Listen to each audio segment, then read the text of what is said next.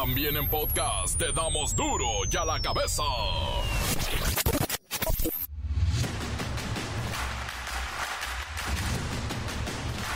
Viernes 23 de febrero es el último viernes de febrero, ¿eh? Así es que disfrútenlo. Yo soy Miguel Ángel Fernández y esto es duro y a la cabeza, sin censura.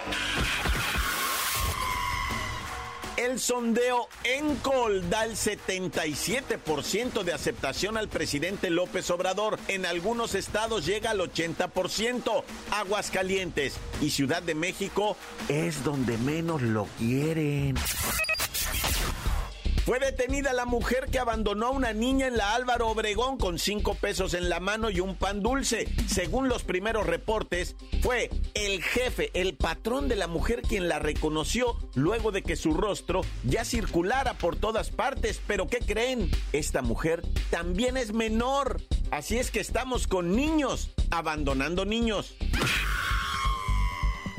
A partir de hoy entra en vigor el decreto para Baja California, Sonora, Sinaloa y Nayarit que les mantiene el subsidio anual de electricidad sin la necesidad de realizar convenios con la Comisión Federal de Electricidad o con Hacienda. Es que cuando se les viene el calorón, sus bolsillos tiemblan.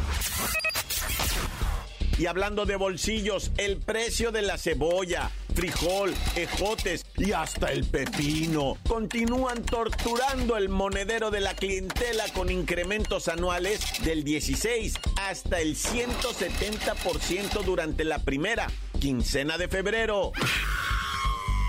Cuidado con la crisis hídrica. En el Estado de México se pierde 45% del caudal por fugas en la red y el guachicoleo, por lo que se busca crear un plan de emergencia, emergencia para atender la demanda del vital líquido. Luego de 50 años, los norteamericanos regresan con un robot a la luna. ¿Y qué creen? es para espiar a otras tecnologías de China, Rusia y Japón que se dice ya están instaladas en nuestro satélite natural. El reportero del barrio tiene reservadas buenas notas para este viernes, ¿eh? La Bacha y el Cerillo compartiendo lo mejor de la jornada 8 del fútbol nacional. ¡Qué juegos, eh! ¡Qué juegos! Y la máquina de líder. Y va contra el ave. No bueno. Comencemos con la sagrada misión de informarle porque aquí no le explicamos las noticias con manzanas. No, aquí las explicamos con huevos. Llegó el momento de presentarte las noticias como nadie más lo sabe hacer. Los datos que otros ocultan, aquí los exponemos sin rodeos. Agudeza, ironía, sátira y el comentario mordaz. Solo en duro y a la cabeza. ¡Arrancamos!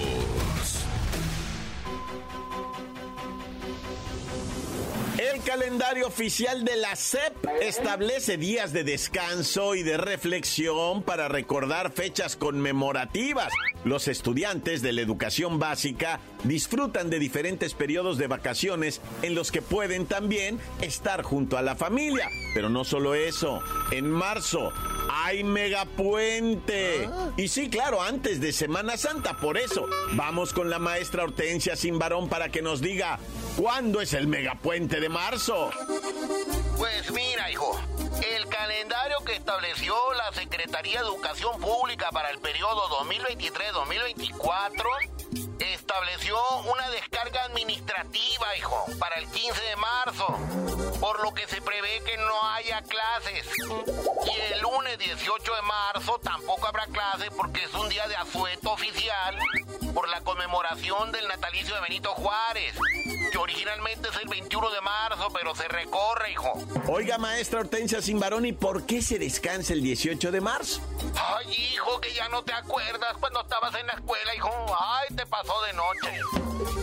Pero mira, el 18 de marzo de 1938 fue cuando el presidente de México, el general Lázaro Cárdenas del Río, conocido entre el pueblo como el Tata Lázaro, expidió el decreto de la expropiación petrolera, el cual consistió en la apropiación legal del petróleo, que explotaban 17 compañías extranjeras que tenían el control de la industria, hijo. Y gracias a la expropiación se convirtió en propiedad de todos los mexicanos. No, sí, sí, me acordaba. Y por cierto, ¿por qué descansamos el 21 de marzo? Ay, hijo, lo que pasa es que en la misma semana se celebra el natalicio de Benito Juárez, que fue en 1806, por lo que la Secretaría de Educación Pública tiene marcada la fecha para destinarla a la reflexión, hijo, sobre este hecho histórico. No nada más es descansar y tirar pachanga. Porque recordemos, hijo, que Juárez impulsó las leyes de reforma, mediante las cuales se establecieron, entre otras cosas, la libertad de culto y la creación del registro civil, hijo. Antes nacía uno así nomás en el llano, pero gracias al benemérito tenemos registro civil, hijo. Ahí registramos a todas sus bendiciones. Muchas gracias por las lecciones de historia, maestra Hortensia Simbarón. A veces uno descansa y no sabe ni por qué, pero descansa. Recordemos siempre que los festejos por Semana Santa en 2024 se llevarán a cabo del domingo 24 al sábado 30 de marzo, por lo que las vacaciones por Semana Santa para estudiantes de preescolar, primaria y secundaria serán de lunes 25 al viernes 29 de marzo. Y eso es lo que corresponde a Semana Santa. Ya después viene la otra. La nota que te entra. En un inusual video, obispos de la Iglesia Católica Mexicana llamaron a una oración perseverante rumbo a las elecciones del próximo 2 de julio. Sí, la Iglesia. Y es que la grabación difundida a través de YouTube muestra a los jerarcas religiosos pronunciando un mensaje en el que se orará para que los próximos procesos electorales que están por comenzar se realicen en paz y transparencia. Estimados hermanos y hermanas del pueblo de Dios, hombres y mujeres de buena voluntad, la conferencia del episcopado mexicano desea comunicarles que hemos convocado a las comunidades contemplativas de todo el país para que inicien un tiempo ininterrumpido de oración. En el video aparece Rogelio Cabrera, arzobispo de Monterrey, también el obispo de Celaya, de Culiacán, de Yucatán, de Guadalajara aparece don José Francisco Robles Ortega, pero también arzobispo, y Faustino Armendaris de Durango, y también el de Acapulco, el de Toluca, y por supuesto el arzobispo emérito de San Cristóbal de las Casas, don Felipe Arismendi. Con el fin de implorar a Dios Padre que envíe al Espíritu Santo para que nos guíe y nos asista en el próximo proceso electoral que está por comenzar formalmente. Al iniciar este tiempo de oración, esperamos que el Señor nos conceda que este proceso electoral se realice en paz y transparencia. Y que todo el pueblo mexicano haga conciencia de su compromiso nacional para que salga a votar y elija dirigentes que busquen sinceramente el bien común. Les invitamos a todos a unirse fraternalmente a esta iniciativa, sumando sus propias plegarias y oraciones para pedir a nuestro Señor Jesucristo que ilumine la conciencia de todos los mexicanos y nos impulse a participar activa y responsablemente en los comicios del 2 de junio, eligiendo a quienes busquen sinceramente promover el bien común exhortan al diálogo respetuoso y constructivo entre todos los sectores de la sociedad, más allá de las posiciones políticas o de los credos religiosos. Más allá de posiciones políticas o credos religiosos, pues la grandeza de México radica en su diversidad y en la capacidad de sus hijos para tender puentes encontrar consensos y construir juntos sobre la base de nuestros ideales compartidos. Incluso hacen extensiva la invitación a hermanos y hermanas de diferentes confesiones religiosas para que juntos se puedan elevar las súplicas al Creador para que haya paz en el proceso electoral. Hacemos extensiva esta invitación a hermanos y hermanas de diferentes confesiones religiosas para que podamos juntos elevar nuestras súplicas al Creador. Cada uno según sus propias tradiciones y creencias, pero unánimes en el anhelo del bien para nuestra amada nación. Es así como mediante nuestra unidad fraterna en la oración y en el compromiso cívico y social podamos construir juntos esa casita sagrada. Con la que ella nos convoca a edificar un país más justo y fraterno para todos. En comunión de oración y caminando juntos, los obispos mexicanos los bendicen. Encuéntranos en Facebook, facebook.com, diagonal duro y a la cabeza oficial. Estás escuchando el podcast de duro y a la cabeza. Síguenos en Twitter, arroba duro y a la cabeza.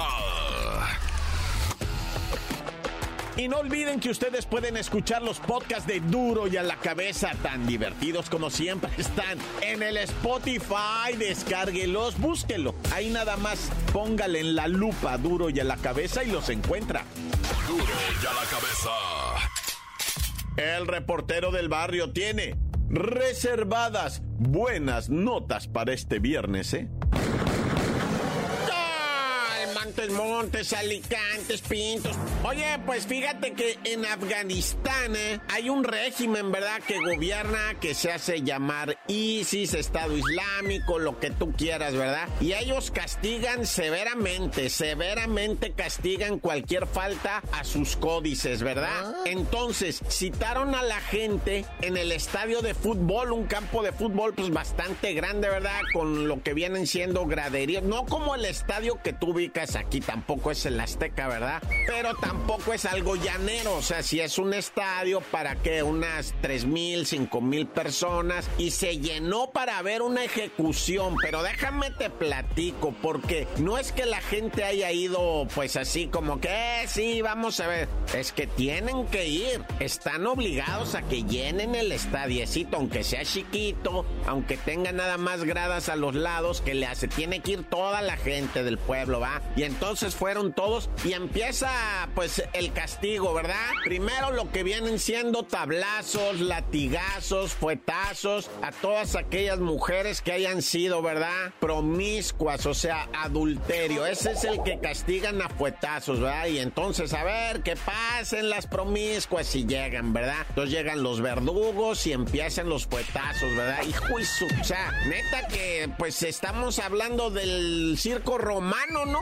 Esto es real, esto existe. Y después, pásenle todos aquellos a los que se les va a mutilar alguna parte. ¿Por qué? Porque son rateros, porque son reincidentes, porque son narcotraficantes, porque consumen alcohol, porque son homosexuales, ¿verdad? Y paz, empieza la mutiladera, ya sea desde el dedo meñique hasta una mano, brazo, antebrazo, hasta el codo, ¿verdad? Te pueden ir. No, o sea, esto es así de terror, ¿verdad? Y a quien le amputan las dos manos y, cosas de ese tipo. Pero ya cuando se vino el momento estelar fue el de la ejecución. Ah. Dos individuos que habían asesinado llevaron ahí a las familias de las víctimas, ¿verdad? Las suben a toda la familia y dicen, ¿ustedes quieren perdonar a estos dos asesinos? No. Hijo eso. Entonces ya suben a los asesinos, bajan a la familia, está el templete, suben a los asesinos y capum.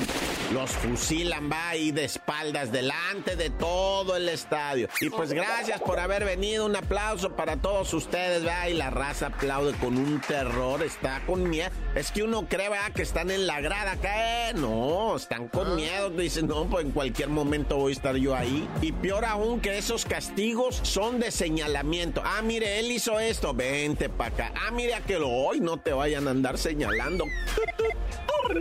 Rápidamente para decirte cuando la policía de verdad quiere actuar, es impresionante. Y estoy hablando de México, no de ningún otro país. O sea, en México, por ejemplo, Nuevo León, en Monterrey, en un día, es más, en cuatro horas, la policía desarticuló toda una banda de narcomenudistas que estaba en el alrededor del centro de Monterrey, ¿va? Agarraron que de a dos, de a dos, de a dos, de a dos, y vámonos al tanque, y se quedó vacío de repente repente de, o sea, sustancia, ¿verdad? El centro de Monterrey. Y esa es una prueba. Primero agarraron a una parejita, bien así, pues unos cuarentones, ¿verdad? Que, que es que vendían flores en una esquina. No, hombre, pues eran tiradores ahí, ¿verdad? Y también halconeaban. Y pues vámonos detenidos. Y el florero tenía un arma de fuego, ¿no? Y luego otros dos que andaban en una motito nomás dando vueltas y vueltas y vueltas. Ah, pues también vámonos. Un chamaquillo, 16 años. Ah. El vato también era de los que andaba en bicicleta, ¿no? Dando la vuelta así. Vámonos también.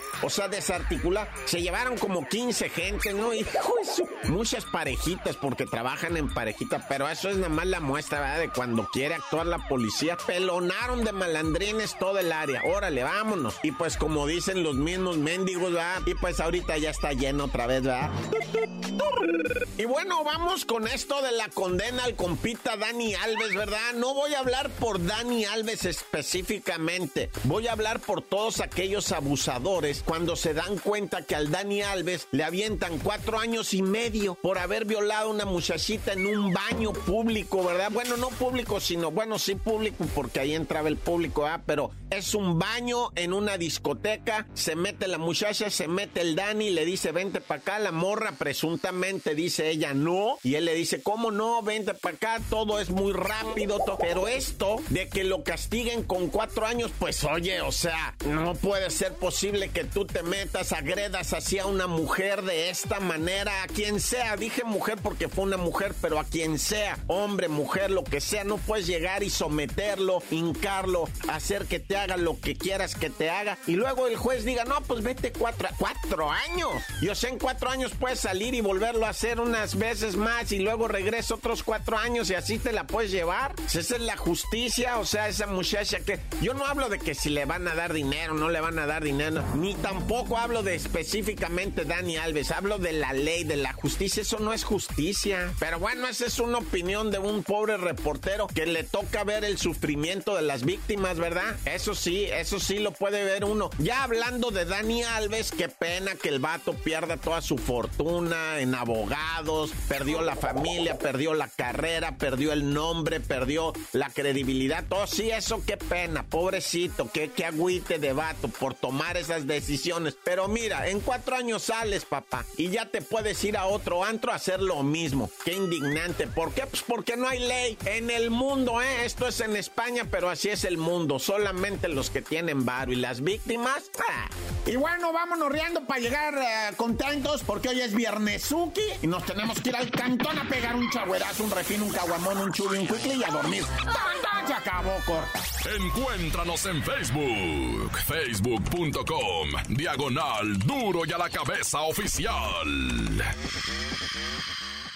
Esto es el podcast de duro y a la cabeza.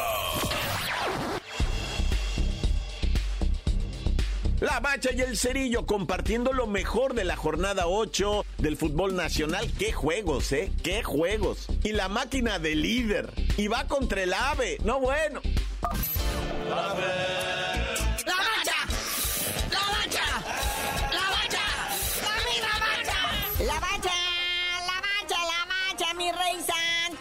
de ir a, a lo nuestro, nuestra jornadita, que viene siendo la 8. Primero, pues la Europa Liga, güey. ¿Cómo le fue al Roma contra el Feyenoord? Pues ya eran los 16 de final, vuelta a matar o morir. Nuestro Chasquito Jiménez, Santiaguito Jiménez, el Bebote abrió el marcador al minuto 5, anota gol y se reconcilia con el gol después de quién sabe qué tantos minutos sin anotar ¿verdad? en el Feyenoord. Pero pues de poco sirvió porque Pellegrini de la Roma empató al 15, así se fueron. Estaban empatados 2-2 en el global, van a tiempo extra, siguen empatados, se van a la dramática tanda de penales y Roma anota cuatro penales, uno que falló. Y el Feyenoord pues, falló todos, no, nomás anotó dos. Cabe mencionar que el Chasquito Jiménez pues salió de cambio en el segundo tiempo, así que a él no le pueden echar la culpa de los penales, él anotó su gol. Así que ni modo, eliminado el Feyenoord de la Europa League.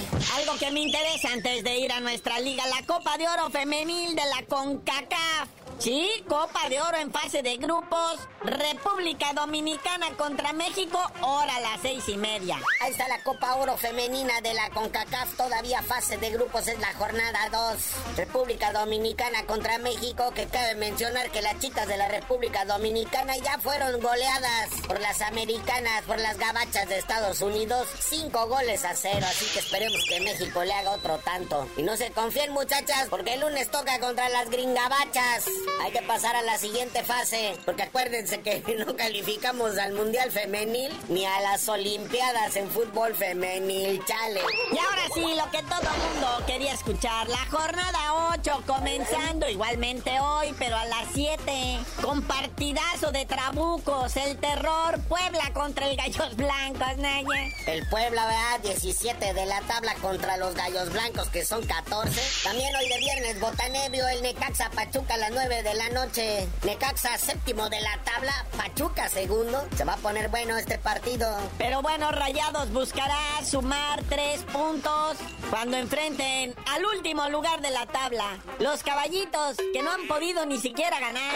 Ya abriendo la jornada sabatina, el León en su casa en el No Camp, enfrentando al Atlético San Luis. En posición media de la tabla, ambos dos equipos de el León. Posición 11 de la tabla, el Atlético San Luis, el 12. Y ya a las 7 del mismo Sabadrín que empieza a tomar cuerpo esto porque el Tigre recibe al Atlas. Y hay que ir viendo, acuérdense. El Tigres, aunque no anda al 100, pero ahí anda arañando. Este partido va a estar chido, carnalito. Dos de los llamados equipos grandes de México, las Chivas Rayadas del Guadalajara en su casa, reciben a los Pumas. Las Chivas novenos de la tabla, que en el último partido fueron exhibidos muy feo. Van contra los Pumas, que los Pumas andan repartiendo leña por todos lados y son terceros de la tabla. Pero qué duelo al que llaman clásico joven, el América, que no anda muy bien, recibiendo a la máquina, que no puede estar mejor. A ver si ahora sí se nos hace. Sí, al Cruz Azul solo lo puede descarrilar el propio Cruz Azul. Recordemos el uso del vocablo Cruz Azulear, o sea, ellos solos son su propio enemigo. Vamos, máquina. Y el dominguito en la mañana, a mediodía, vamos a ver cómo el Toluca se da gusto con el Cholo, que no puede enderezar el camino, mi cholaje, ánimo, perrada. Otro que al igual que Querétaro y los caballitos de Juárez no han podido ganar. Y ya cerrando jornada dominical y cerrando toda la jornada 8 del clausura 2024, ahí está el Santos contra el Mazatlán. El Santos en la posición 16 de la tabla, de la mano de Nacho Ambriz, que no ve llegar la luz, que los últimos dos partidos ha recibido cuatro goles, enfrentando al Mazatlán que viene crecidito después de jugarle al tú por tú al campeón América y están en la posición 13 de la tabla. Muñequito, ¿en qué va la telenovela de Siboldi? Qué bueno. Dice como ya sabes quién que es un complot. Pues ahí está Robert Dante Siboldi dando declaraciones ya cuando conoció su castigo por parte de la comisión disciplinaria. Dice pues no estar conforme ¿verdad? con el castigo, dice que está siendo vilipendiado, humillado, que él tiene otros datos, que no era su intención patear al jugador, que su error tal vez fue meterse a la cancha, pero al contrario dice que él se separó a separar la bronca, el conato de bronca que había en la cancha, aunque sea patadas, pero se metió a separarlos. Y pues Miguelito Fuentes ahí de su cuerpo técnico queda como interino en el rato que esté Robert Dante Siboldi castigado, ¿ah? Y bueno, pues tenemos que decirlo, Dani Alves fue sentenciado como violín, no te escapaste de eso, muñeco. Ya, por fin sentenciaron a Dani Alves, le ganó a García Luna. Fue hallado culpable para empezar y fue condenado a cuatro años y seis meses de prisión, aunque dicen por ahí que podría salir a partir del 20 de abril del 2025. Y si bien se porta, chanza y hasta en julio de este año del 2024 podría salir, ya le pagó a la víctima una indemnización por 150 mil euros y pues por buena conducta y todas estas cosas, todos estos artilugios legales, pues pudiera reducir su sentencia. Pero pues va a quedar también unos buenos años bajo libertad condicional, además de una orden de restricción contra la víctima como por unos 10 años. Así que pues ahí quedó la sentencia para Dani Alves. Pero bueno, carnalito, ya vámonos. Mira nada más cómo estamos atascados de actividad deportiva y la próxima semana pinta igual. Y tú mejor no sabías de decir porque te dicen el cerillo. Pues ahora sí, hasta que la máquina llegue a los siete triunfos seguidos, les digo. Será.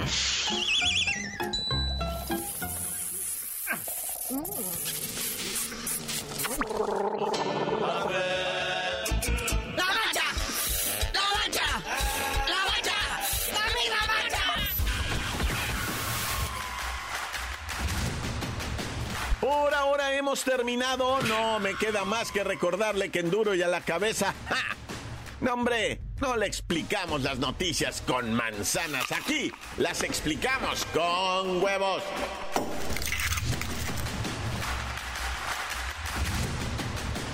Por hoy el tiempo se nos ha terminado.